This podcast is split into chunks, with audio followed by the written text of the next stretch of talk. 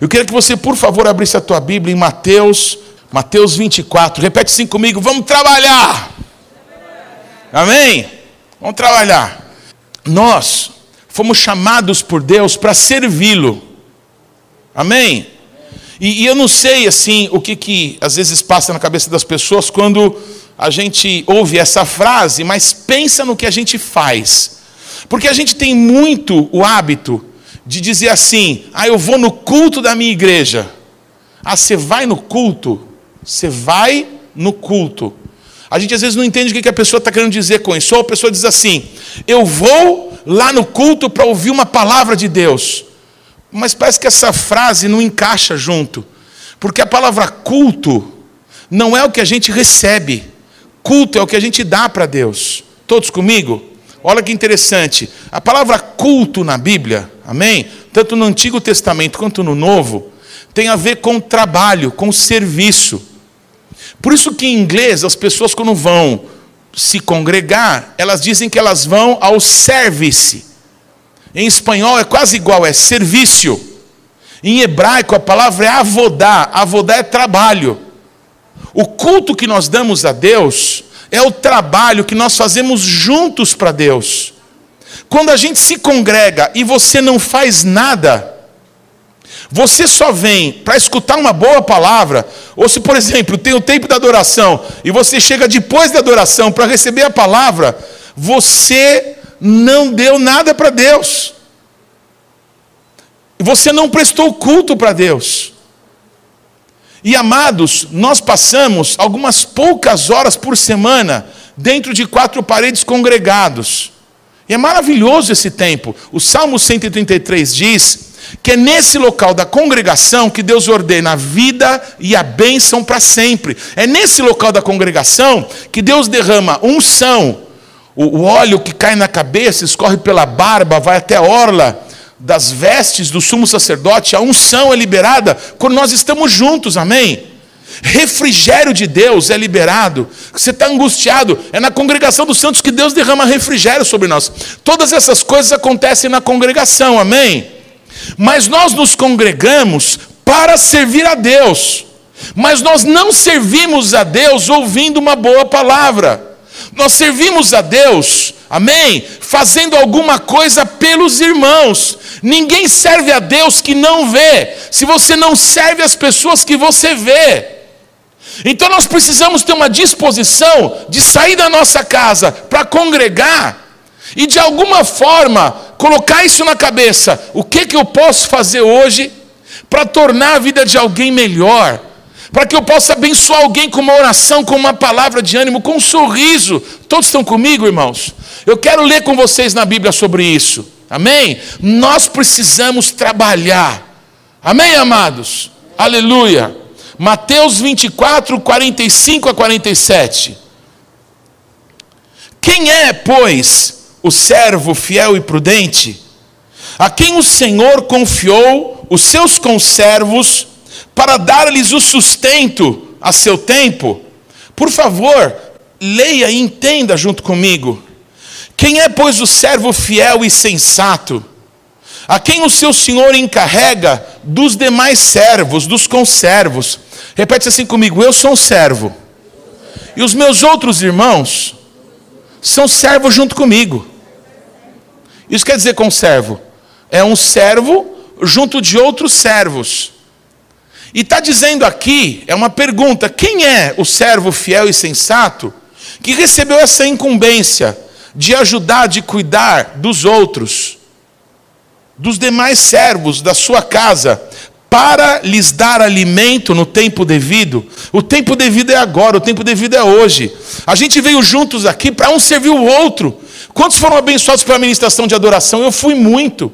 Amém? Eles oraram, buscaram a Deus. Não tem a ver apenas com as vozes ou com a excelência dos instrumentos, tem a ver com o coração, com que eles ministraram. Eles buscaram a Deus direção do que, que Deus queria que fosse manifestado aqui no nosso meio. E fizeram com excelência, se esforçaram, amém? Trabalharam. Amém, amados? Queridos, uns servem os outros.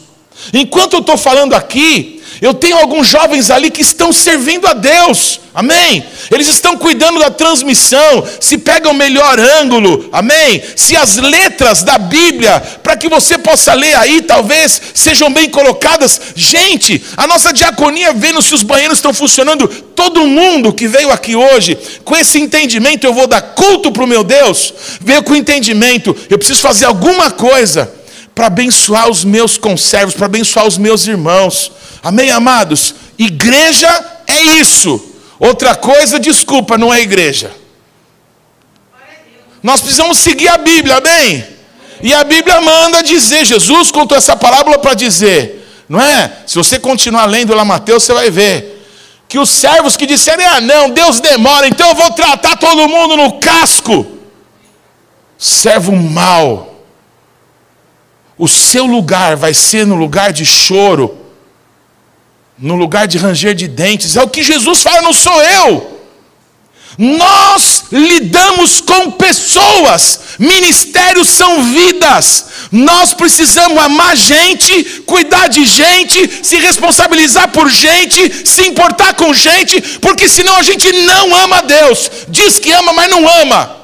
A fé sem obras é morta, e é cuidando das pessoas, sorrindo para as pessoas, servindo, amando, sendo gentil. Quem não é gentil tem, tem um problema com Deus.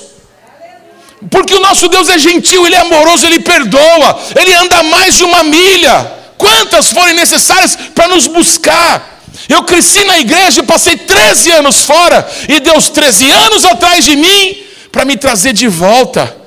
Nós temos que servir a Deus, amém? Imitar a Deus, amém, amados? Não os maus exemplos de pessoas grossas, mal educadas, amém? Quem é de Deus é simpático, amém, amados? Esse papo de eu sou um profeta, eu sou um grosso, isso não é padrão de Cristo.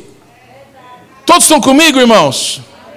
Sorria, Jesus te ama, cara. Amém? É espiritual. Nós somos chamados para servir a Jesus. E nós vamos abençoar as pessoas que o Senhor confiar, para a gente cuidar, com amor, com cuidado, com disposição. Eu vou servir a Deus sorrindo. Amém? Porque eu estou tendo a honra. Eu duvido que os jogadores de futebol, quando estão lá na final do campeonato, eles não estão se divertindo. Primeiro que os caras ganham uma grana, sim ou não? Mas eles estão jogando bola. Desde criancinhas gostavam de jogar bola. E nós que somos de Deus? A gente está tocando, a gente vai tocar de mau humor? Eu vou pregar de mau humor? Eu vou cumprimentar o meu irmão de mau humor com a cara fechada? Não posso. Porque senão eu não sou de Deus. Eu digo que eu sou, mas as minhas atitudes demonstram outra coisa. Jesus, quando vier, vai ver como que a gente trata os nossos conservos, os nossos irmãos. Amém, amados? E os que não tratarem os irmãos, conforme Jesus disse, dando comida, dando alimento, dando sustento, amados, vão ter um problema. Repete assim comigo: vão trabalhar! Aleluia. Tudo que um apóstolo gosta é quando termina o culto, sabe? Que todo mundo pode cruzar aquela porta para ir embora, sabe por quê? Porque tudo que a gente recebeu, aprendeu, entendeu na igreja, a gente vai usar fora daqui. Nós passamos duas ou três horas aqui por semana para a gente adorar a Deus juntos, para a gente congregar, para a gente se servir, se ensinar. Mas quando a gente sai por aquela porta, nós vamos mostrar quem é Jesus. Nós vamos mostrar para nossa esposa, para o marido, para os filhos, para os eh, vizinhos, para os condôminos, para o nosso chefe, para os nossos subordinados. Nós vamos mostrar quem a gente serve quando a gente estiver na padaria comprando pão. Quando alguém te fechar no trânsito, nós vamos mostrar quem a gente serve. Nós precisamos ser de Jesus. Amém? Ele morreu por nós e nós estamos numa igreja no domingo à noite. Isso subentende que a gente quer Jesus. Então, se a gente quer Jesus, a gente precisa fazer o que Ele nos manda fazer. Amém, irmãos? Aleluia! Aleluia! Aleluia! Quantos estão felizes aqui? Eu estou feliz a beça. Aleluia. Abre outro texto da Bíblia comigo, em que as pessoas vão criticar Jesus porque ele curou uma pessoa que estava muito doente. Quem que pode criticar Jesus porque ele curou uma pessoa muito doente? Pensa um pouquinho. Mas tem, tem o chato. Estão comigo? Repete comigo, nós não podemos ser o chato. Amém, amados? Nós temos que nos alegrar quando alguém recebe algo precioso de Deus. Nós temos que festejar a vitória do nosso irmão. Nós somos de Deus. A gente se importa com pessoas. Um casamento que dá certo, um casamento que vivia com problemas, mas o Senhor restaura, é um motivo de celebração. Deus é bom, Ele cura e transforma. Uma pessoa que se arrepende ou que estava desviado e volta, glória a Deus. Jesus está ganhando, eu sou de Jesus, aleluia. Jesus está ganhando, gol de Jesus. Eu cresci numa igreja que não podia ter televisão. Aí minha mãe conta que na Copa de 70 eu tinha dois aninhos. Aí eu sabia que quando saía, tinha fogos de artifício, era gol do Brasil. E na Copa de 70 parece que o Brasil fez muito gol. Onde eu estava na igreja, escutei os fogos e gritei: Gol do Brasil! e um monte de gente veio tapar minha boca ali. Vocês estão comigo, irmãos? Repete assim comigo: sai fora religião. Jesus está ganhando. Jesus está ganhando. É com o nosso sorriso, é com a nossa simpatia, é com o nosso favor. A, a sacola de alguém caiu, que chance! Que chance de eu servir a Deus? Eu vou pegar aquela sacola e com um sorriso eu vou dizer: Olha, está aqui, posso te ajudar? Está tudo bem? Quando a gente demonstra que a gente ama Jesus, a gente tem alegria no coração, a gente tem paz para viver. Leia comigo, por favor, João 5. Eu vou ler do versículo 8 até o 20. Abra aí, por favor. Então Jesus lhe disse: Levante-se, pegue a sua cama, a sua maca e ande. Eu, eu vou precisar que você vá passando os versículos, tá? Imediatamente o homem ficou curado, pegou a maca ou a cama e começou a andar. Isso aconteceu num sábado. E por essa razão, os judeus disseram ao homem que havia sido curado: Hoje é sábado, não é permitido a você carregar a cama, carregar a maca. Pode parar aí um pouquinho. Gente, que ridículo. Vocês estão comigo? Escuta essa história, depois você lê tudo lá. Tinha um homem que tinha 38 anos. A Bíblia diz que ele jazia. Jazer quer dizer, o cara estava como morto. E ele estava num lugar lá em Israel que se chamava Betesda. Na verdade, a expressão é Beit Hesed, que quer dizer casa de misericórdia. Só que nesse lugar, gente, não tinha misericórdia nenhuma. Até hoje, quando as pessoas vão para Israel, eles querem muito conhecer o tanque de Betesda, onde esse milagre que eu estou lendo aconteceu. Quando você entra pela porta dos leões, você não anda assim 100 metros, e você entra num lugar à direita assim, aí tem esse local. Por que, que esse local estava aí? A Bíblia não conta isso. A Bíblia só conta essa situação de Jesus nesse local. Esse local era uma farsa, esse local era uma mentira. Infelizmente, por causa das músicas que a gente canta, a gente se engana por não ler a Bíblia e por às vezes ser conduzido por algumas canções, de que aquilo que acontecia lá no tanque de Betesda era algo de Deus, não era. Você já ouviu falar de lenda urbana? Quem já ouviu falar de lenda urbana? Amados, o tanque de Betesda era uma lenda urbana. O que, que é isso? Lá não acontecia milagre nenhum. Por que, que existia esse local? Amados, esse local existia porque nas grandes festas, na Páscoa, em Pentecostes, em tabernáculos, então todas as pessoas de Israel subiam para Jerusalém. Então era a época que as pessoas levavam seus dízimos.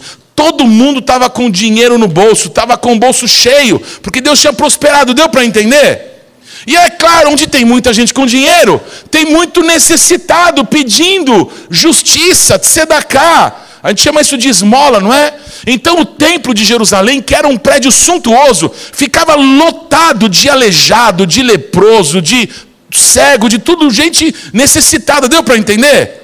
E os sacerdotes, os religiosos, não queriam que as pessoas que iam entregar os dízimos fossem perturbados pelos necessitados. Então eles criaram uma lenda urbana. Irmãos, séculos, acho que um século depois, quase um século depois de Jesus, que Jerusalém caiu, eles construíram no local do tanque de Betesda um templo para o Deus dos gregos da cura.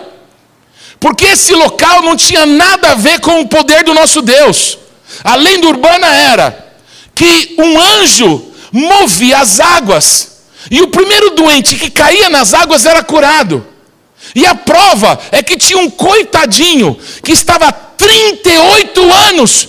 A maioria talvez aqui não tenha 38 anos de vida. Tinha um cara que tinha mais tempo de vida que você, que ficou esperando 38 anos para ser curado e nunca ia ser, porque era uma mentira. Vocês estão comigo, irmãos? Aí um dia Jesus chega nesse tanque de misericórdia, que de misericórdia não tinha nada. E Jesus, amém? Ele tinha um senso de humor celestial, amém? Depois você lê esse texto, Jesus chega para o cara e fala assim: Oi, tudo bem? O que você está fazendo aqui? Como assim, Jesus? Você não sabe que aqui é o tanque que acontecem milagres? Ele contou para Jesus: Olha aqui, seu moço, eu estou aqui há 38 anos esperando ser curado. Mas sempre que eu vou me lançar nas águas, alguém pula primeiro. O aleijado nunca é ser o primeiro. Deus não é assim. Deus não privilegia os fortes, os atléticos. Deus cuida do oprimido, do pobre, da viúva, do cansado. Deus se preocupa com aqueles que não têm condição de se manter. Vocês estão aqui, amados? O padrão disso não é o de Deus. Deus se importa com gente. Aí Jesus fala para ele: acredito, levanta, toma tua cama e anda. O cara obedeceu. E quando ele passou a mão na cama e saiu andando, Jesus deu no pé. Jesus não disse, olha, está aqui o meu cartão, publique aí que eu que te curei. Não, Jesus simplesmente sumiu. E as pessoas tiveram a pachorra de reclamar com o cara que ele estava segurando a cama dele. Olha aqui, isso é sábado, viu? No sábado ninguém pode fazer nada. A religião diz isso. Quem está carregando essa cama? Mas moço, eu estava aleijado. O cara falou para eu andar, pegar a cama, eu estou andando. Eu estava 38 anos jazendo aleijado. Uma pessoa disse para eu levantar. E eu levantei. O milagre aconteceu. Ele mandou segurar a cama. Não vou segurar, moço. Deu para entender a história? Deu para entender o nível do ridículo, de brigarem com aquele homem que tinha vivido um milagre, porque ele estava segurando a cama dele. A religião, o mau humor das pessoas faz isso. A gente está feliz adorando a Deus e alguém consegue achar um pelo no ovo para falar mal, para reclamar. Ah, eu não gostei daquilo lá. Ah, meu irmão, não foi para você, foi para ele. A adoração é para ele. A congregação dos santos é para a glória dele. Não é para você dizer que se foi bom, não é para você o culto, é para ele.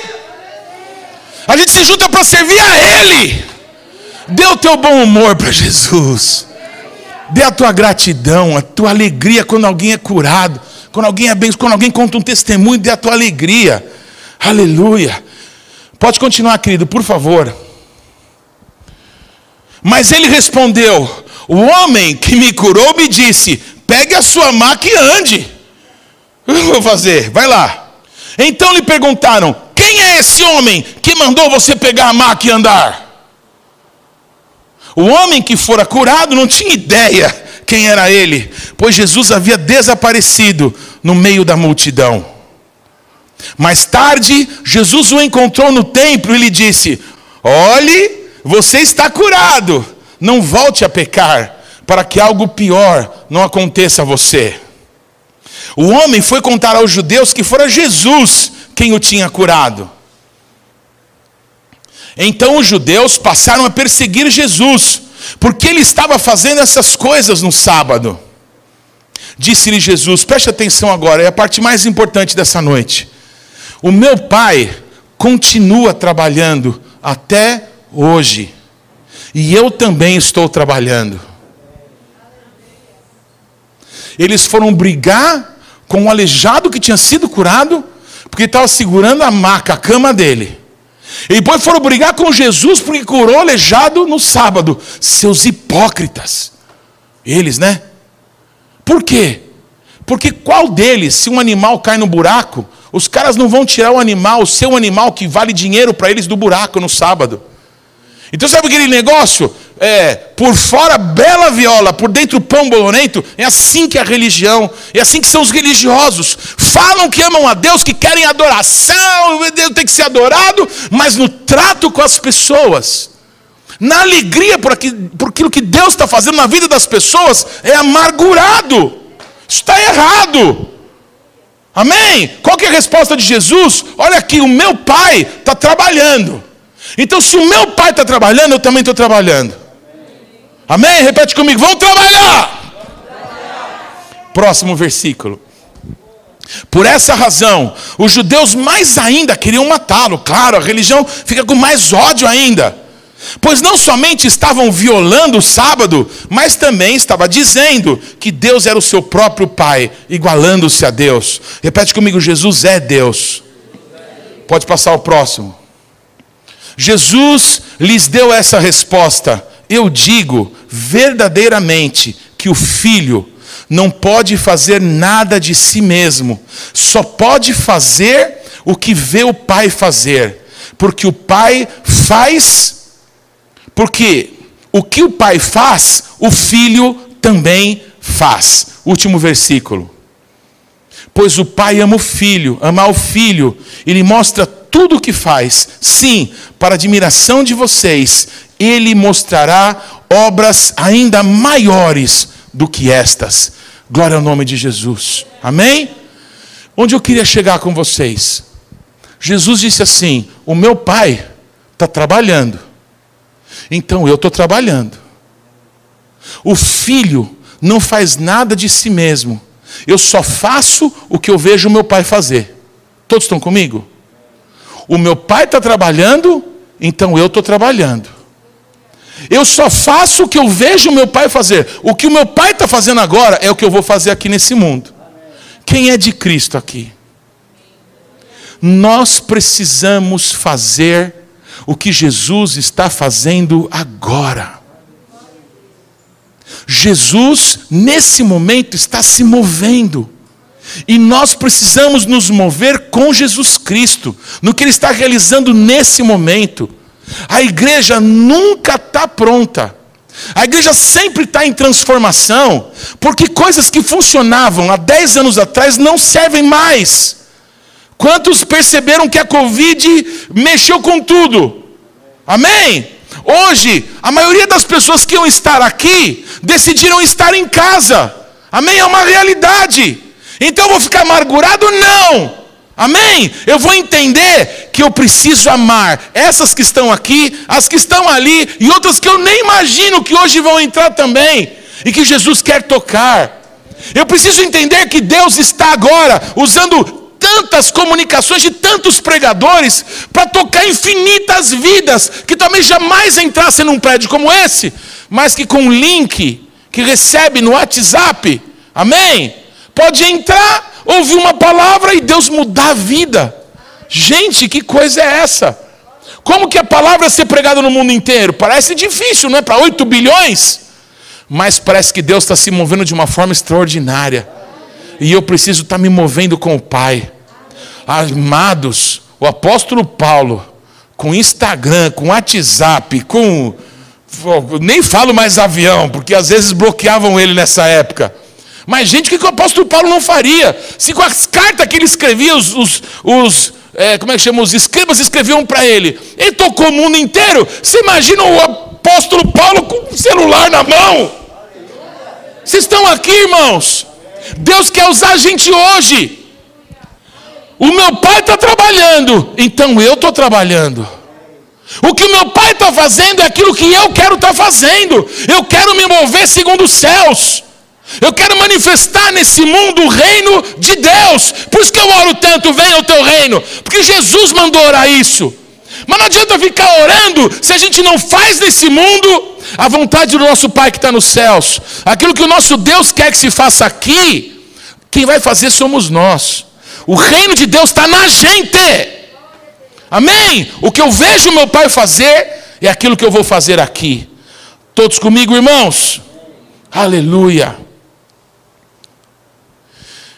Então lhes falou Jesus: Em verdade, em verdade vos digo, que o filho nada pode fazer de si mesmo, senão somente aquilo que vir fazer o Pai.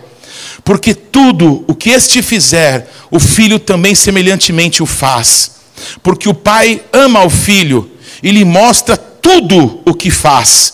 E maiores obras do que estas lhe mostrará, para que vos maravilheis. Glória ao nome de Jesus. Jesus, na noite em que ele foi traído, ele disse assim: Vocês vão fazer as mesmas obras que eu faço, e outras maiores ainda fareis. A gente lê a Bíblia com os olhos da religião e fica reclamando dos que têm fé e acreditam que a Bíblia é verdade. Se Jesus só faz o que o Pai faz, e ele disse que obras maiores ainda seriam vistas, ele está dizendo que essas obras aconteceriam na gente, na igreja, no corpo de Cristo. A gente precisa voltar a crer na Bíblia. A gente precisa voltar a servir a Jesus Cristo, segundo o amor de Deus. Todos estão comigo, irmãos? Aleluia. O que eu tenho para fazer hoje, é isso que a gente deve colocar o nosso coração. Amém, irmãos? Eu vou procurar usar uma, uma figura bíblica para você entender é, de que maneira Deus está movendo a igreja nesses dois mil anos, mas mais especificamente nesses últimos anos, restaurando a igreja nos seus valores. Me ouça, por favor. Primeiro, tudo que é de Deus tem ordem. Quando você olha para a natureza, você vê as estações, você vê a simetria das coisas. Gente, tudo que é de Deus tem ordem. Por isso nós temos que colocar ordem na nossa vida. Nós temos que dividir, amém? A nossa vida de forma que a gente possa fazer tudo o que a gente precisa. Amém? E a gente, infelizmente, tem uma prisão religiosa que nós somos de Deus, algumas horas por semana, que a gente vem até a igreja para tocar, cantar, servir, fazer alguma coisa, e depois a gente vai tocar a nossa vida. Isso está errado. Todos nós somos ministros de tempo integral. Todos. Todos. Todos foram chamados para servir a Jesus 24 horas por dia. Amém? Queridos, alguns servem a Deus no seu ministério, amém? Porque entregaram as suas profissões e servem a Deus, amém? Numa congregação, numa igreja, amém? E quem vai sustentar esse ministério é Deus, através dos recursos que o próprio ministério levanta. Deu para entender? Mas a maioria das pessoas que servem a Deus, servem a Deus, e o sustento dos seus ministérios vem das empresas, dos clientes, para quem eles emprestam o seu serviço. O apóstolo Paulo diz que nós temos que trabalhar como que para o Senhor. Quando você está servindo um cliente teu, você tem que olhar para essa pessoa e entender que atrás desse, desse seu patrão, desse seu cliente, tem Deus que você está servindo. Essa vida, o Senhor quer alcançar através da tua vida, e Ele está colocando você, Ele nas suas mãos. Ou você não aprendeu que aquele que serve, se coloca na posição de autoridade. Quando você está emprestando o teu serviço, quando você está lá para o teu é, administrador, eu não sei o nome, para o teu cliente, você está servindo, você está se colocando numa posição de autoridade. Deus está entregando essa pessoa nas tuas mãos para você manifestar Cristo. E olha, hein, que pelo teu bom salário Deus está te pagando bem para o teu ministério. Só que as pessoas presas na sua mente acham que servir a Deus é três horas por semana e mais uma de ensaio ou de reunião. Não, eu sou de Deus 24 horas por dia. O meu pai está trabalhando, então eu vou estar tá trabalhando também. O que eu vejo meu pai fazer é o que eu vou fazer. Repete comigo: Cristo está trabalhando, então eu vou trabalhar também. Culto não é aquilo que a gente recebe, é aquilo que a gente dá. Amém? Nós servimos a Deus servindo as pessoas. É isso que é o ministério. Olha só, Jesus, amém? Ele um dia, na eternidade, disse assim para Deus, para o Pai: Pai, eis-me aqui, envia-me a mim. O profeta Isaías, o maior de todos os profetas messiânicos, ou seja, é aquele que mais entregou profecias sobre o ministério de Jesus. Isaías usa essa expressão em Isaías 6. Mas o que o Isaías declara ali é algo que Jesus falou antes da fundação do mundo. Jesus disse ao Pai: Eis-me aqui, envia-me a mim. Essa palavra enviar, em hebraico, é shaliach, e em grego é apóstolos. Jesus é o único apóstolo do Pai.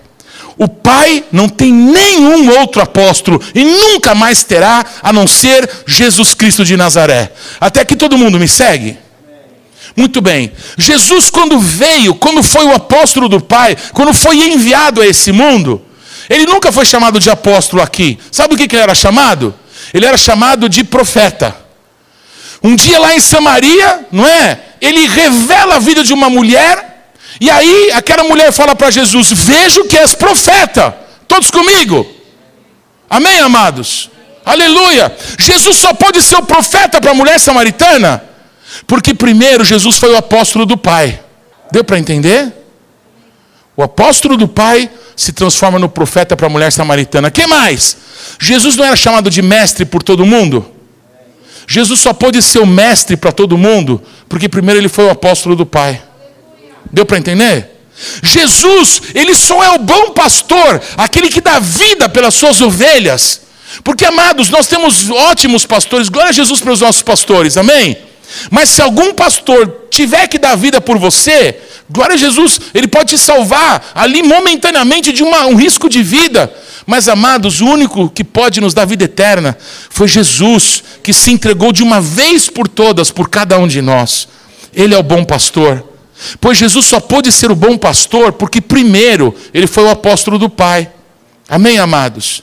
Então ele é o profeta, ele é o pastor, ele é o mestre. E a gente não pode chamar Jesus de um evangelista, né? Porque Jesus é muito mais que um anunciador de coisas boas. As coisas boas é a vida dele. A salvação é Jesus, o Evangelho é Ele. Amém, amados? Então Jesus só pode ser o Evangelho encarnado, porque primeiro ele foi o apóstolo do Pai. Até aqui tudo bem? Lá, num texto que o apóstolo Paulo escreve em Efésios, capítulo 4, o apóstolo Paulo diz assim: que Jesus, amém? Ele deu à igreja apóstolos, profetas, evangelistas, pastores e mestres. Jesus fez isso. Tenta entender essa figura que eu vou dizer. É como se Jesus, na hora que ele ressuscitou, e está escrito que foi nessa hora que ele entregou esses dons para a igreja. É como se ele tivesse pego o manto dele, rasgado em cinco partes, e dado uma parte para uns, outra parte para outros. Alguns eu vou levantar como apóstolos, outros como profetas, outros como evangelistas, outros como mestres, amém? Outros como pastores, para edificação da igreja, para que os santos sejam aperfeiçoados para a obra que eu tenho para que eles façam. Deu para entender, amados? Amém? Então, uma das figuras que explica esta ordem de Deus é essa figura de Efésios capítulo 4. Esses ministérios que falam do que Jesus veio fazer nesse mundo, enviado pelo Pai. Até aqui tudo bem? Eu quero usar uma outra figura para que você entenda um pouco melhor. No Antigo Testamento, no profeta Ezequiel, o profeta Ezequiel, no capítulo 47, ele conta uma visão que ele tem. Essa visão fala da mesma coisa que o apóstolo Paulo fala, só que de uma forma diferente.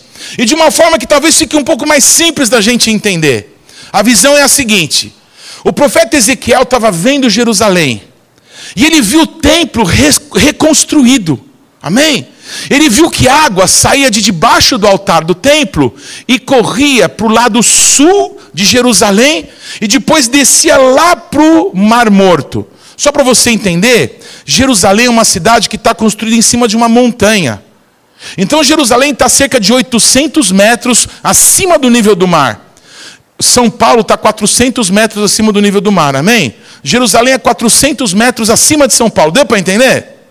E o Mar Morto é o lugar do mundo mais para baixo da terra. O Mar Morto está a 400 metros abaixo do nível do mar. É o lugar mais profundo da terra que não está coberto pelas águas do mar. Deu para entender? Em outras palavras, se você está em Jerusalém e você desce esse caminho que essas águas vão fazer, gente, você cai num buraco até o Mar Morto. Deu para entender? E é justamente isso que o profeta vê. Porque a Bíblia diz assim que o profeta, ele viu um anjo que entrou nessas águas que saíam debaixo do altar. E essas águas corriam lá para o sul, corriam lá para o lado do Mar Morto. Então o anjo andou um certo espaço nas águas e disse assim para o profeta: Vem! Aí o profeta foi andando e o profeta disse que as águas davam pelos pés. Algumas versões dizem artelhos, que são os dedos dos pés. Até aqui tudo bem? Aí o anjo andou mais um tanto e disse para o profeta: Vem. E o profeta foi, e as águas elas davam pelos joelhos. Acho que todo mundo que é crente conhece essa visão, não é verdade? Depois o profeta, ele é chamado pelo anjo por mais um tanto, e as águas davam na cintura, nos lombos. E aí o anjo anda mais um pouco nas águas e chama o profeta, ele vai, só que aí ele não consegue mais andar, ele tem que submergir nas águas. As águas encobrem ele, ele tem que ir a nado. E quando ele sai das águas, ele vê uma grande transformação. Ele vê de um e de outro lado desse rio árvores que pareciam com a árvore da vida que está lá em Apocalipse. Essas árvores, diz a Bíblia lá em Ezequiel, elas tinham frutos todos os meses e as folhas delas traziam cura. Amém, amados? É exatamente isso que está escrito em Apocalipse. Jesus, repete comigo: Jesus é árvore da vida. Amém? Então, lá em Apocalipse, Jesus, que é a árvore da vida, ele dá fruto de mês em mês, e as suas folhas curam as nações. Em outras palavras, a transformação que o profeta Ezequiel vê quando ele sai das águas é que as pessoas que são simbolizadas por aquelas árvores são transformadas e parece e começam a aparecer com Jesus. É isso que é ser cristão. Que, que a gente é chamado de cristão? Porque a gente precisa manifestar Jesus nesse mundo. As pessoas precisam olhar para a gente e ver Jesus. Conversar com a gente e sentir o amor de Jesus. Amém? Pedir oração para a gente experimentar o poder de Jesus. Observar a gente e perceber a santidade de Jesus. Por isso que nós somos cristãos. Porque nessa visão do profeta, quando ele sai das águas, dessas águas transformadoras, todas as pessoas são transformadas, elas começam a aparecer com a árvore da vida. Quantos podem levantar as mãos para os céus e dizer: Jesus, eu te amo? Todos comigo, irmãos?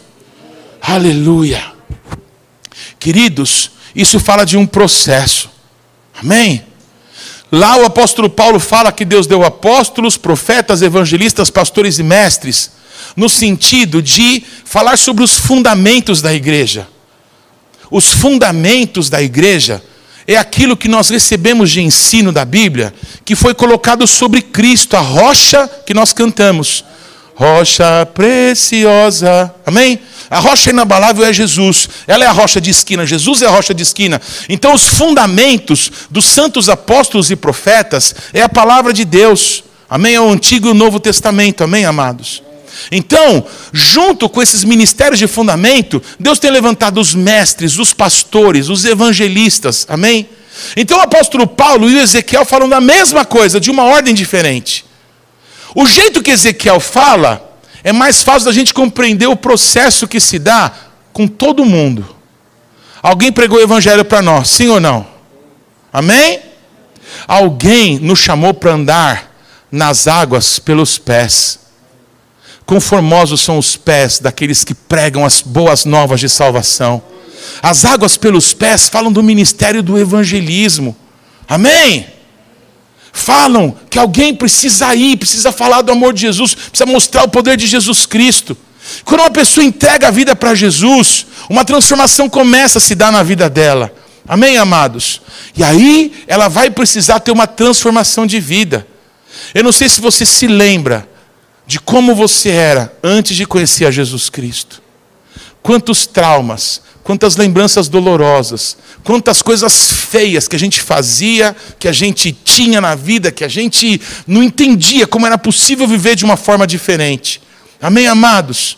Queridos, nós precisamos, depois de entregar a nossa vida para Jesus, ir para um nível mais profundo. Primeiro nível é o nível de pessoas que falam de Jesus para nós. Mas o nível mais profundo são pessoas que vão nos ajudar a ter estrutura. Os membros aqui da igreja sabem que eu tive um problema terrível no meu joelho alguns meses atrás. Eu precisava andar de bengala. Eu não estava conseguindo ficar em pé. Quando a gente tem problemas nos joelhos, a gente não tem firmeza, não tem equilíbrio. Eu não conseguia estar tá parado assim, ó. Amém, amados? Queridos, quando a gente entrega a vida para Jesus, parece que a gente não consegue andar. Porque a gente quer ser feliz, a gente quer viver o que as pessoas falam que Jesus tem para nós, mas eu lembro de tanta coisa ruim que eu passei na minha vida. Eu lembro de droga que eu fiz na minha vida. Então a gente precisa de pessoas que cuidem de nós, que possam nos pegar. É por isso que a Bíblia usa a figura da ovelha para falar da gente. Porque a ovelha é um bichinho que não sabe se defender, que não tem garra, não tem dente. Então os pastores são as pessoas usadas por Deus para pegar a gente pôr a gente no ombro, ajudar a gente a andar, tirar a gente da lama. Ovelha não serve para estar tá na lama, lama é para porco, nós somos ovelhas de Cristo, do bom pastor. Então os pastores tiram a gente da lama, tiram uma sujeira, lavam a gente. Os pastores nos ensinam que as coisas velhas não têm mais autoridade contra nós, agora a gente é de Jesus. Nós precisamos dessa estrutura para a gente poder permanecer, amém, irmãos? Então não basta pregar o Evangelho, você tem que ajudar a pessoa a permanecer. Por isso que ninguém consegue fazer tudo sozinho. Por isso que nós precisamos de todos uns dos outros. Esse é o Evangelho do Reino de Deus. Amém, amados? Alguém que descobriu que é amado. Como vocês cantaram que descobriu que é filho, eu sou filho. Ninguém nunca tinha me falado essa verdade. Eu sou herdeiro com Jesus Cristo. Eu tenho uma grande família batizadas no Espírito Santo. Isso é demais, isso é demais. Amém, irmãos? Quando a gente é sarado, quando a gente é cuidado, quando a gente é amado pelo Senhor, nós precisamos também continuar caminhando. Amém? Quem é sarado, foi sarado porque é amado, mas porque também existe um propósito de Deus na sua vida. Quem é curado vai curar outros. Quem é sarado vai sarar outros. Amém? Jesus disse que aquele que bebe das águas que ele dá, essa pessoa se transforma numa fonte que jorra para a vida eterna. Amém?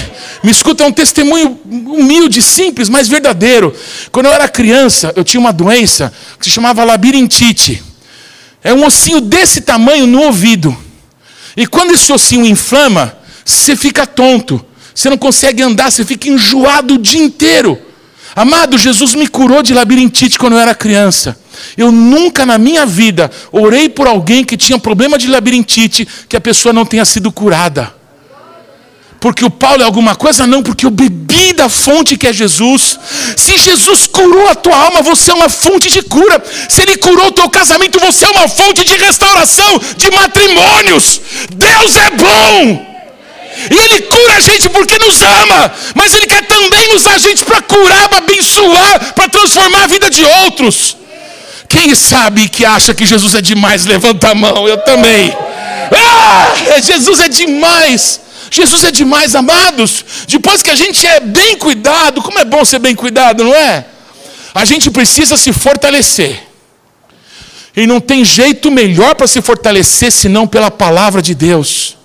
Porque senão a gente é enganado por quais, quais, quais. E a igreja hoje está cheia de quais, quais, quais. Um monte de gente falando bobagem que não está escrito na Bíblia. Por isso a gente precisa ler, a gente precisa conhecer. E quando você começa a estudar a Bíblia, ler a Bíblia, você vai se deparar com várias coisas que você não entende. Por isso nós precisamos de quem nos ensine. As águas pelos lombos nos fala que se você não aprender a nadar, você vai morrer afogado. Não sei se alguém aqui não sabe nadar, mas quem não sabe nadar, entra na piscina só até aqui, sim ou não? Não vai para o fundo, não. Está no mar, e a gente que está mais no fundo fala, vem mais, está seguro. Ele, não, a água está boa, está por aqui. Quando a gente entrega a vida para Jesus, quando a gente se sente amado por Deus, a gente precisa ser instruído. As águas pela cintura fala do ensino da palavra de Deus. Você precisa ler a Bíblia e precisa ter quem te ensine. O ministério dos mestres do ensino fala disso. Nós precisamos entender que Deus nunca vai dar tudo para uma pessoa só. Por isso que todo mundo tem que se fazer útil no reino de Deus. Amém, amados? E aí, depois que você conhece a palavra, você começa a descobrir que o que Deus tem para você não está preso num homem, em mulher nenhuma, em homem nenhum, em ministério nenhum. O que Deus tem para você está nas águas profundas. O que Deus tem para você está nele. Ele está te dizendo: vem, vem que eu vou te mostrar. Vem que você vai ter uma experiência com o meu amor. Isso tem a ver com o ministério profético. Amém? O ministério profético não é para ficar entregando recado. Deus não é menino de recado. Vocês estão comigo, irmãos? No passado, só os profetas tinham GPS. Ninguém sabia onde que era. Eles procuravam os profetas, o seu profeta, o que, que eu tenho que fazer? Aí o profeta pegava o GPS dele e dizia: Olha, você tem que ir por ali. Todos estão comigo? Mas agora, pelo Espírito Santo, todo mundo tem GPS. Você não precisa mais de homens. Você não precisa mais de líderes importantes. Você não precisa mais da mulher que ora. Você tem o Espírito Santo dentro de você. E é isso que o ministério profético faz. Ele nos ensina a mergulhar, a confiar, a depender, a buscar, a crer que Ele vai se revelar a nós.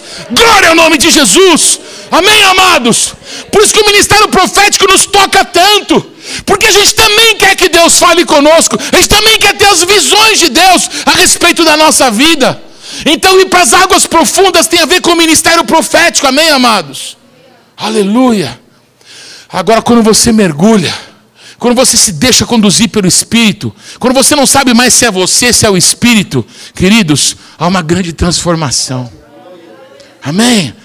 Tudo vai ser transformado. Esse rio de Ezequiel 47 fala desse processo que Deus tem para nós como igreja. Repete comigo: tem trabalho para todo mundo. Nunca houve problema com a colheita. Nunca. Há dois mil anos Jesus disse que os campos estão brancos para a colheita. O problema é quem que vai colher? Quem que vai cuidar? Quem que vai ensinar? Quem que vai inspirar? Quem que vai enviar? Todos estão comigo, irmãos?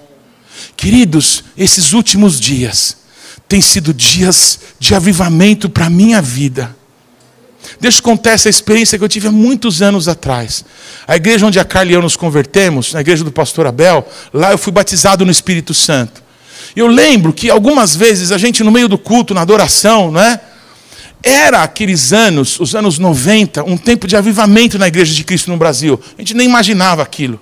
Geralmente as pessoas não percebem que estão num avivamento até que ele passe. Eu lembro de um momento em que estava todo mundo adorando, eu estava com as duas mãos levantadas. Eu tive a nítida impressão que eu era uma taça. E do jeito que eu estava com as mãos levantadas, essa taça a gente foi sendo cheia. E essa taça ficou até a boca, e de repente essa taça começou a transbordar, e todo mundo em volta de mim começou a ser cheio do Espírito Santo também. Amados, foi uma coisa muito forte. Mas a igreja do pastor Abel era pequenininha, amém? Em 98 eu fui numa conferência, né, numa igreja grande que tinha aqui na Zona Oeste, e tinha um pregador que marcou muito a minha vida, o apóstolo Hero de Cabaleiros da Guatemala. E amados, teve uma hora que ele começou a orar, e eu de novo estava com as mãos levantadas, e ele disse assim: há pessoas aqui no nosso meio que são como para-raios da glória de Deus. Deus se derrama sobre essas pessoas e começa a transbordar sobre muitas pessoas. Vocês estão aqui, amados? Glória ao nome de Jesus. Nesses dias, nessa semana em especial, aconteceu muita coisa marcante na minha vida. E amados, o mandorinha só não faz verão. O nosso Deus, se está derramando sobre um, quer derramar sobre todos. Amém? Eu quero te dizer, você que está na tua casa, eu queria que você estivesse aqui, pertinho. Amém? Mas você está aí, então glorifica que você está aí. Você vai receber aí também. Amém? Fala amém aí na sua casa. Oh, glória. Amém, irmãos? Aleluia. Há pouco mais de uma semana e pouco atrás, um rapaz me ligou. Eu achei que alguém tinha dado meu telefone para ele. Eu nem sei, na verdade, como é que ele conseguiu meu telefone. Ele disse assim: Apóstolo Paulo, você lembra de um curso que foi feito na sua igreja há 15 anos atrás, com o missionário Luiz Esquiliró? Eu lembro. E esse rapaz, depois eu descobri que eu conhecia ele. Tem um vídeo que a gente de vez em quando passa aqui na igreja, que está no nosso site com um pastor lá de Israel, o Leão Mazin, e foi esse rapaz que gravou esse vídeo, então eu lembrei que eu conhecia ele. Aí ele me procurou e disse assim: aquele curso que você fez há 15 anos atrás na sua igreja, do missionário, do evangelista Luiz Esquiliró, é o único material que existe dele ensinando sobre o evangelismo. Esse Luiz Esquiliró é o brasileiro que ganhou mais pessoas para Jesus na história. Ele pregou em 56 nações do Evangelho do Reino dos Céus. Desde os anos 50 até os anos 70, foi o tempo que ele mais foi usado por Deus nas grandes cruzadas. Esse homem era um milionário. Ele tinha uma empresa de diamantes, uma indústria de diamantes. Ele tinha uma indústria de macarrão italiano, não é? Um cara muito rico, jornalista. Ele trabalhava administrando bancos. O Banco Boa Vista, ele que organizou o banco. Vocês estão aqui, amados? Um cara muito influente, muito rico. E aqui no Cambuci, aqui pertinho, num trabalho de tendas, amém? Que tinha, ele entregou a vida dele para Jesus Cristo. Ele, junto com o missionário Manuel de Melo, quem já ouviu falar no Manuel de Melo? Da Brasil para Cristo, eles dois foram ordenados juntos para o ministério. Num tempo de um grande avivamento na nação brasileira, de sinais, de milagres e maravilhas. E Luiz Esquiliró vendeu todas as propriedades que ele tinha, ele começou a viajar pelo mundo, amém? Alugando estádio de futebol, ginásio, pregando a palavra. Amados, é, tem um evangelista na Argentina, que eu conheci ele pessoalmente, e que marcou muito a minha vida também. Ele chama Carlos Anacondia. Talvez um dos homens mais usados por Deus para ganhar vidas no mundo. Amém, irmãos? O Carlos Anacondia trabalhou na cruzada do Luiz Esquiliró na Argentina, lá nos anos 60. Ele aprendeu com um brasileiro. Vocês estão aqui, amados? Queridos, esse Wesley disse que em todos os anos do ministério do Luiz Esquiliró, ele nunca ensinou sobre o evangelismo. E na terça-feira passada, ele ia completar 101 anos, o cara está vivo. Escuta essa história. Quando ele tinha 99 anos, ele mora no Morumbi. Eu peguei um, querido, um amigo meu que chama Wesley, um, um, evangelista da igreja do apóstolo Tom, e levei na casa do Luiz Esquiliró, para que o Luiz Esquiliró impusesse as mãos sobre ele. Sabe por quê? Eu achava que qualquer hora Deus ia recolher o Luiz Esquiliró. Eu não queria que essa unção se perdesse, amém? Pois o homem está vivo com 101 anos. Aleluia. E esse Wesley me ligou, porque Deus falou com ele que esse, essa data 101, em inglês se lê 101, fala do evangelismo, pessoa a pessoa. Que todo mundo pode falar de Jesus para alguém. Amados, eu não consigo ficar num Uber sem falar de Jesus para alguém. Quando eu pego o táxi é uma glória. Eu estou pagando, o cara vai ter que me ouvir, amém? Amém, amados? Ô, oh, glória. Queridos, outro dia, dia 21 de abril agora, eu conto isso para todo mundo. Eu estava indo para Brasília, ungir Brasília, aniversário da capital federal. Aí um Uber me pegou aqui na minha casa. Eu entrei no Uber, era um cara chamado Isaías. Esse pode, amanhã é crente, não é? O Isaías não tem erro. Ô Isaías, aí como é que você está com Deus? Sabe o que o cara me falou? É, eu sou evangélico, mas eu não estou praticando. O que, que é isso? Eu já tinha ouvido falar de católico não praticante, mas de evangélico isso está errado. Eu vou descer do bonde agora, meio do Uber, quer dizer. Amém? Ele terminou chorando, dizendo que ele queria voltar para Jesus Cristo. Vocês estão aqui, irmãos. É um tempo de oportunidade de Deus para nós. One on one, um a um. Amém? Eu lembro quando eu jogava basquete, o técnico falava assim: agora, marcação homem a homem, cada um pega um. E aí você se vira com aquele que você tem que marcar, amém, amados? Essa é a pegada agora. Cada um pega um, a quadra inteira, o mundo inteiro. Nós vamos ganhar o um mundo para Jesus. Você acha que eu estou animado ou não? Eu estou animado. Amém? Eu estou animado por Jesus Cristo. Amém, amado? Nós vamos ganhar o mundo para Jesus. Ei, falta de fé, dá o glória a Deus aí, irmão. Pai, derrama do teu espírito, Senhor. Derrama do teu espírito, Senhor. Aí nós combinamos de fazer uma entrevista com ele essa terça-feira. Né? Acho que muitos aqui assistiram essa entrevista, né?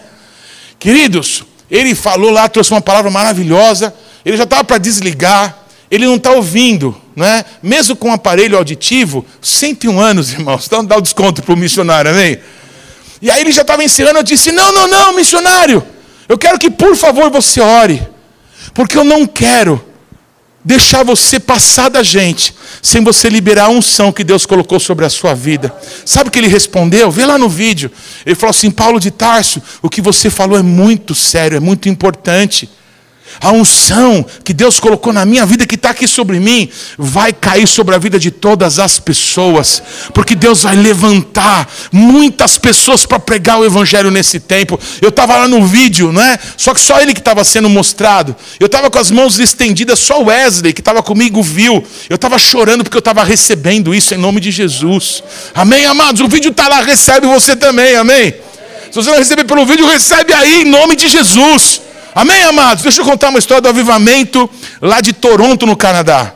Tinha um pastor falido lá no Canadá, na cidade de Toronto, falido, ministério falido. E esse homem ouviu que na Argentina estava acontecendo um avivamento, lá no comecinho dos anos 80. E esse homem com o ministério falido foi para a Argentina. E participou de tudo lá, o, o esqueci o nome dos caras lá. O Edgardo Silvoso, não é? O Carlos Anacondia e outros lá. Aí, no último dia do congresso, não tinha acontecido nada com ele, não tinha sentido nem arrepio. Vocês estão comigo, irmãos? Aí, os pastores argentinos chamaram todos os visitantes de outros países que estavam lá, e todos subiram na plataforma. E aquele homem do Canadá, falido, triste, amargurado no seu ministério, pensando que ia fazer outra coisa. Ele estava na plataforma, e um pastor veio orando por todo mundo, né? Eu acho que era o Cláudio Freidson que estava fazendo essa oração. E aí, quando ele chegou nesse pastor do Canadá, ele perguntou assim: Lo queres? Né? Você quer? E perguntou de novo: Lo queres? E ele não sabia falar espanhol. Precisa aprender a falar espanhol, estou brincando. Como ele não respondeu nada, ele passou pelo próximo e foi indo, foi orando. Aí esse pastor canadense falou assim: O que, que ele falou? Eu não entendi. Ele perguntou se você queria. Meu Deus, eu quero. E saiu correndo atrás do pastor e grudou nele. E disse: Eu quero, eu quero, eu quero. Sabe o que esse pastor do, da Argentina fez? Colocou a mão na cabeça dele e falou assim: Receba. ele não sentiu arrupio. Ele não começou a tremer. Não aconteceu nada. Vocês estão comigo? Ele simplesmente recebeu essa palavra: recebe. Ele pisou no aeroporto de Toronto. Quando ele voltou para casa e a igreja que foi avivada em Toronto se chamava a Igreja do Aeroporto. Ficava atrás do aeroporto. O mundo inteiro foi em Toronto nos anos 80 e 90 para ver o avivamento. Lembra do Catch the Fire? Lembra, pastor? Foi lá em Toronto, nesse lugar que aconteceu. Vocês estão aqui? Recebe. Você está aí? Recebe. Em nome de Jesus. Em nome de Jesus. Todos comigo, amados? Repete assim comigo: Deus prova a gente. Você está pronto para ser provado? Eu quero ser provado pelo fogo, purificado, a minha vida entrego a ti. Senhor, eis-me aqui. Quinta-feira eu recebi uma mensagem, na verdade, umas fotografias do brother Simeon. Quem conhece aqui o brother Simeon? Nos anos 80, 82, 83, ele que tinha uma história terrível de rejeição, de abandono. A mãe dele morreu quando ele tinha um ano. Depois o pai, cheio de problema, morreu também. Ele foi morar com o avô, o avô morreu também. Ele foi parar na rua, se envolveu com drogas até as tampas. Não é? Mas um dia o amor de Jesus alcançou a vida daquele rapaz. Amém? Deus usou a vida do apóstolo Estevão Hernandes. Amém, amados? Para alcançar esse rapaz, para discipular ele, para cuidar dele. O evangelho chegou, o cuidado chegou. Amém? O ensino chegou, a inspiração chegou. E o brother Simeon conta, não é? Ele deu um livro para mim e para o Diogo, não é? Que, e contava que Deus pegou ele pelo cabelo dele e levou ele para viajar nos céus. Ele foi levado pelos céus, puxado pelo cabelo por Deus. Ele teve visões de coisas extraordinárias da parte de Deus e a vida dele foi transformada. Vocês estão aqui, amados? Queridos, o que eu conhecia do brother Simeon, amém? Era um cantor gospel, famosinho. Amém? Mas quando eu conheci ele pessoalmente, eu vi um cara apaixonado por Jesus, apaixonado por Jesus. E eu perguntei isso para ele: o que, que aconteceu? Houve um momento da sua vida que você mudou. Porque, desculpa, eu te falo sincero, para mim você era um cantor gospel, um cara, um sucesso. E ele disse assim: Sabe, Paulo, desde o dia que eu tive uma experiência pessoal com Jesus, desde o dia que Jesus me levou até os céus, nas asas do Espírito, amém? A minha vida foi transformada. Só que a gente, se não toma cuidado, vai sendo colocado dentro de quatro paredes e a gente vai se transformando num produto. Ele disse: Eu virei um produto. Mas um dia eu não quis mais fazer parte desse sistema e simplesmente eu abandonei a fama para servir a Jesus. Sabe o que ele fez? Ele foi ser missionário nas nações. Amém? A esposa de origem alemã, ele tem passaporte alemão, foi lá, ele e os dois filhos moraram na Alemanha alguns anos, foi servir no Nepal, foi servir em tudo que é lugar do mundo. Amém, amados? E aí, ele tem um outro amigo meu, alguns aqui conhecem, esteve com a gente agora, faz pouco tempo em casa. O Xande. Quem assistia a Xuxa quando era criança? Aqui levanta a mão. Aê, você Glauber. É. Você lembra que a Xuxa tinha os Paquitos e as Paquitas, sim ou não? Quem te lembra dos Paquitos e das Paquitas? Então, esse Xande era um dos Paquitos da Xuxa. Uma tranqueira, o cara. Mas o dia Jesus entrou na vida dele. E ele foi transformado pelo poder de Deus. A gente conheceu eles bem nessa época, né? Quando ele foi casar. Casou com uma menina, uma menina de Deus, a Giovana, novinha. Casaram e dois, três meses de casamento foram para o Níger, para a África, para um país muçulmano. Só para você entender, o Boko Haram, que é o braço do ISIS, do Estado Islâmico, o líder do Boko Haram é de Níger, aonde eles vivem, deu para entender? Amado, só muçulmano. E eles foram pregar o evangelho lá nesse país. É, Deus nos deu a honra, né, Carla, de ajudá-los duas vezes no ministério deles. Quando eles foram para a África, eles precisavam tomar uma série de vacinas, né, cá? E Deus nos deu a honra de participar desse momento. E pudemos honrá-los e abençoá-los para que eles tomassem todas as vacinas, se preparando para a viagem, amém? E quando eles estavam mais ou menos há 10 anos lá no Níger, o Boko Haram entrou lá no local, eles tinham campo de futebol, eles tinham escola, tinham salas de aula, a casa deles, botaram fogo em tudo, destruíram tudo. Vocês estão comigo, irmãos?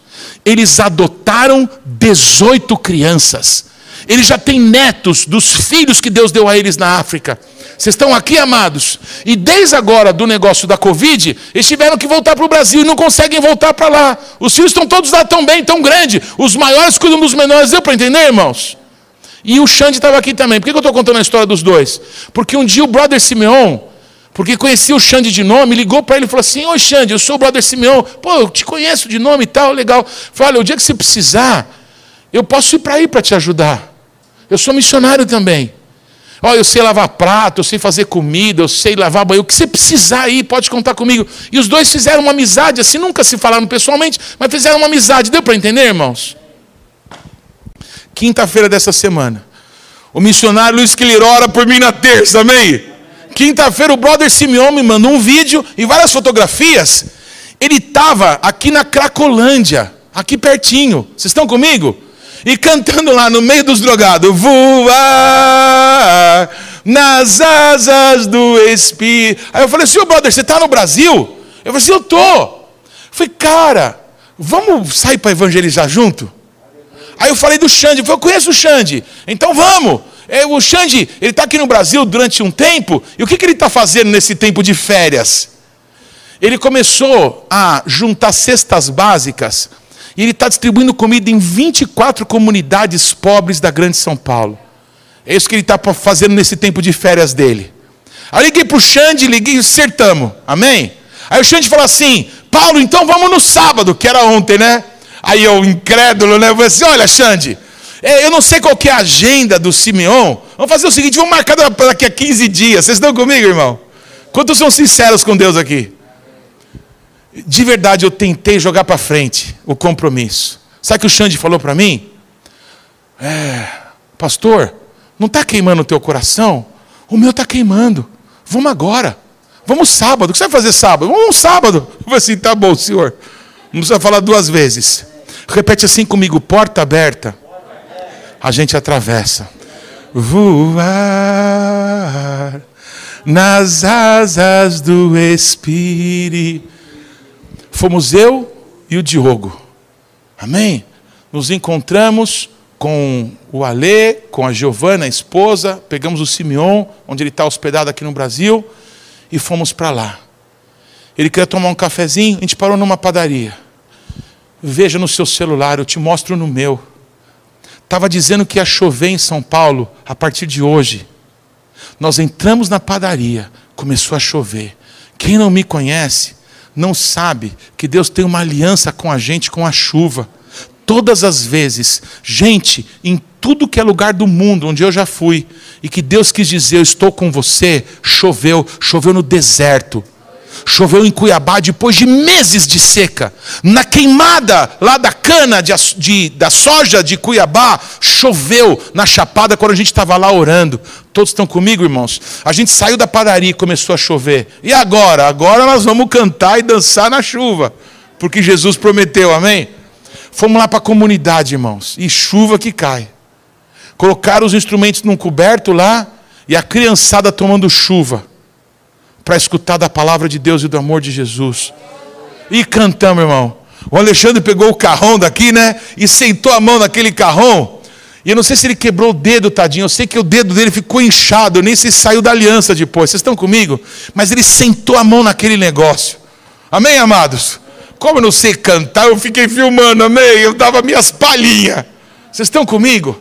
Eu queria fazer parte. Tem uma hora que falava assim, Pastor Paulo, agora prega você. Eu preguei lá aquela criançada, amém? Aquelas moças no meio da chuva, no frio, não é? Disseram: Eu quero Jesus Cristo de Nazaré. Queridos, porta aberta, a gente atravessa. Deus me provou, você quer mesmo? Então recebe. Se eu te mandar, você vai mesmo? Eu vou, então é agora.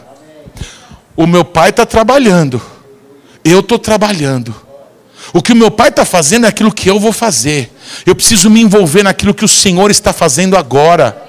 Eu não posso viver de passado, eu não sou museu. Para ficar dizendo, ah, nos anos tal eu fiz isso. Não, Deus quer fazer com a gente algo hoje.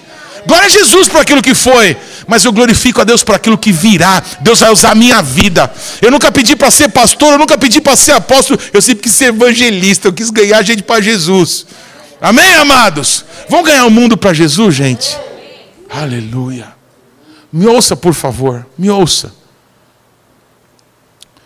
A gente foi lá aquelas crianças entregaram a vida para Jesus. E agora? Eu não sei agora. É por isso que eu precisava que você que está em casa, aí nos acompanhando, e você que está aqui, escutasse o que eu tenho para dizer. Se essas crianças, se aquelas mocinhas entregaram a vida para Jesus e ninguém cuidar delas, o que aconteceu ontem se perde amanhã na próxima violência, no próximo abandono, na próxima oferta, ó, se pegar esse negócio aqui e levar ali, eu te dou tanto aqui, vai virar um aviãozinho da outro dia traficante. Se não tiver quem cuide, como é que essa pessoa sai disso? Amém? E se tiver quem cuide, não tiver quem ensine, daqui a pouquinho é tudo usado, não é, pelas pessoas da religião e se transforma em massa de manobra. Nós não somos de ninguém, nós somos de Cristo. Eles precisam aprender, alguém precisa ensinar para elas. Deu para entender? E se essas crianças ensinar, aprenderem da Bíblia, elas precisam ser inspiradas por Deus, porque Deus pode falar com elas. Deus pode usar com poder a vida de cada uma delas, mas quem que vai ensinar elas a serem de Deus? E se elas estiverem voando, amém, no poder do Espírito Santo, quem vai dizer para elas? Até as lembranças dolorosas, as lutas que você passou, Deus vai usar como um testemunho para transformar a vida de muita gente. Alguém precisa dizer para elas que tudo que elas enfrentaram foi por causa de um propósito. Elas não morreram, mas elas viveram e vão proclamar os feitos poderosos de Deus. O trabalho é de todo mundo. O seu dom, o seu talento, a sua capacidade faz falta nessa hora. Culto ao que nós damos a Deus. No céu, Deus é glorificado o tempo inteiro. Então não me venha dar três horas por semana do seu tempo para Deus e dizer que você serve a Deus. Não, nós vamos servir a Deus de tempo integral. Fala assim, glória a Deus, ele já está terminando. Faz assim, ó, glória a Deus. Ele já está terminando, oh, aleluia.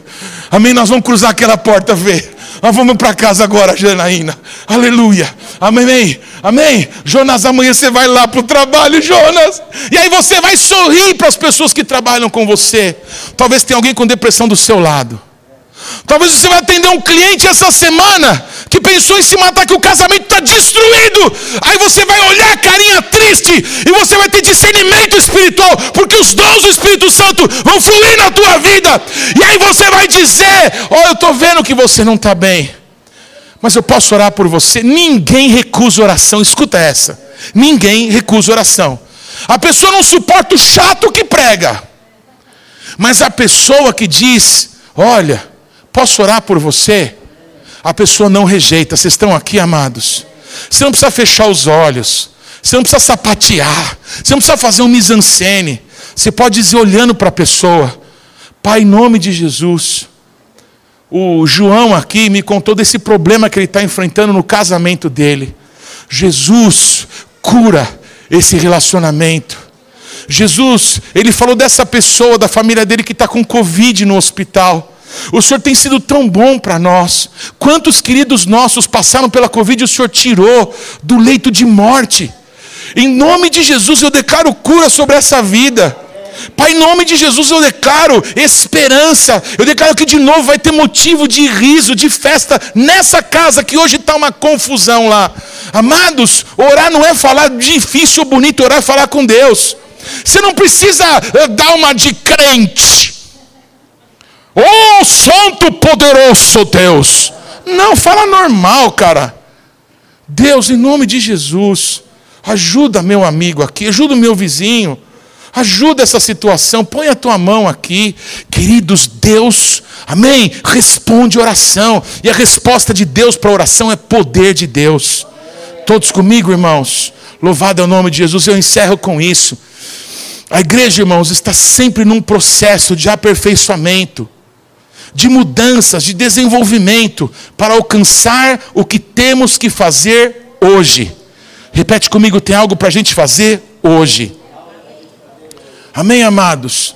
Preste atenção. Todos precisam participar. Chega de vir na igreja para escutar uma boa palavra. A igreja não é um prédio. A igreja somos nós. A gente se reúne para ser instruído, para receber unção, para ser abençoado, mas a igreja sai daqui para manifestar Cristo onde Deus nos colocou. Essa é a nossa missão. O Senhor nos chamou para ser luz no meio das trevas. O Senhor nos chamou para trazer esperança para o mundo quebrado, para o mundo falido. As pessoas estão precisando de ajuda. Amém? Se é professora, Ô pro, glorifica Jesus Cristo lá com os seus alunos, porque as famílias vão saber o poder de Deus que está sobre a tua vida. Glória ao nome de Jesus. Amém, amados? Queridos, se envolva nos trabalhos que existem na igreja. Amado, dá os seus pulos aí, vai. Você vê alguém servindo? Faz só semana que vem eu posso te ajudar. A pessoa vai te orientar. Amém, amados? Se alguém quiser trabalho, dá trabalho para a pessoa. Amém? Ah, o que, que eu posso fazer aqui? Ó, um monte de coisa. Você pode orar, você pode trabalhar na mesa do som, você pode cantar. O que, que você faz? Ah, mas o que eu faço não, na igreja não usa muito, mas aqui vai usar. Amém, amados? Com o seu celular, você pode mandar palavras de esperança para tanta gente. Em vez de ficar vendo um monte de coisa ruim, coloca um monte de coisa boa no seu celular. Usa, usa os recursos que Deus nos tem colocado nas mãos para o bem. Amém, amados? Repete assim comigo: tem tecnologia que não existe e que vai ser criada para eu usar para o reino de Deus. Amém? O YouTube foi criado para mim. Você já percebeu isso, não é? O Instagram, cara, quem fez o Instagram fez pensando no meu ministério.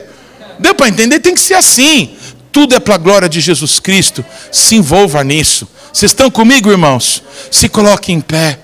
Participe.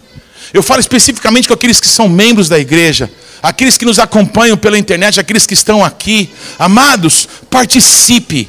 Participe se envolva. Participe com as tuas finanças. Me escute, por favor. Amados, tem gente que fica discutindo se o dízimo é do Antigo ou do Novo Testamento. Deus não muda. Vocês estão aqui? O dízimo é o básico, é o mínimo. Conversa com a tua esposa, conversa com o teu marido, amor. Nós temos que participar. Nós temos que fazer parte. Não é certo que alguns carreguem o peso de outros, que só querem ser bonitos. Vocês estão comigo, irmãos? Repete comigo, eu faço parte. Amém, irmãos? Queridos, eu além de pastorear essa igreja, na função de apóstolo, eu sirvo a igreja de Cristo em muitos lugares. Muitos filhos ministeriais me honram, amém? Com as suas primícias. Recursos que eu recebo de outros lugares, eu coloco aqui, porque Deus tem um propósito conosco aqui, amém, amados? Vocês estão comigo, irmãos? Quem está junto, participa, se envolve no trabalho. Amém? O meu pai está trabalhando, eu vou trabalhar também. O que eu vejo meu pai fazer é aquilo que eu vou fazer. Eu vou me envolver, eu tenho parte, eu confio no Senhor e eu vou viver as promessas do Senhor para a minha vida. Amém, irmãos? Levanta as mãos para os céus. Hoje pela manhã, na intercessão, um pastor muito amado nosso, o pastor Ananiel Amanhã ele está indo para o interior de São Paulo pregar num culto de avivamento. A palavra que Deus tem dado a ele é sobre sinais, sobre maravilhas. Deus vai usar ele com glória amanhã ali. Hoje cedo na intercessão ele teve uma visão. Ele viu que Deus derramava óleo aqui, azeite aqui. Só que não era um azeite que era virado. Ele viu uma ducha de azeite que jorrava e caía e respingava em todo mundo. Todo mundo saía daqui encharcado do Espírito Santo. Eu profetizo sobre a tua vida, sobre você que está aí na tua casa. Receba unção, receba vida, receba da graça do Senhor, em nome de Jesus. Eu te abençoo. Nós vamos ministrar ainda o Senhor por mais algum tempo. E eu profetizo que a unção de Deus vai te pegar, Janaína. Você vai ser cheia do poder do Espírito Santo. Jogo flui no poder de Deus. Não, agora eu não estou falando com você, eu estou falando com Deus. E você pode também abrir a tua boca que ele vai te encher. Me usa, Senhor. Me usa, Senhor. Eu quero ser usado. Eu quero fazer parte. Eu quero estar envolvido naquilo que o Senhor está fazendo. Eu te abençoo. Em nome de Jesus. Amém.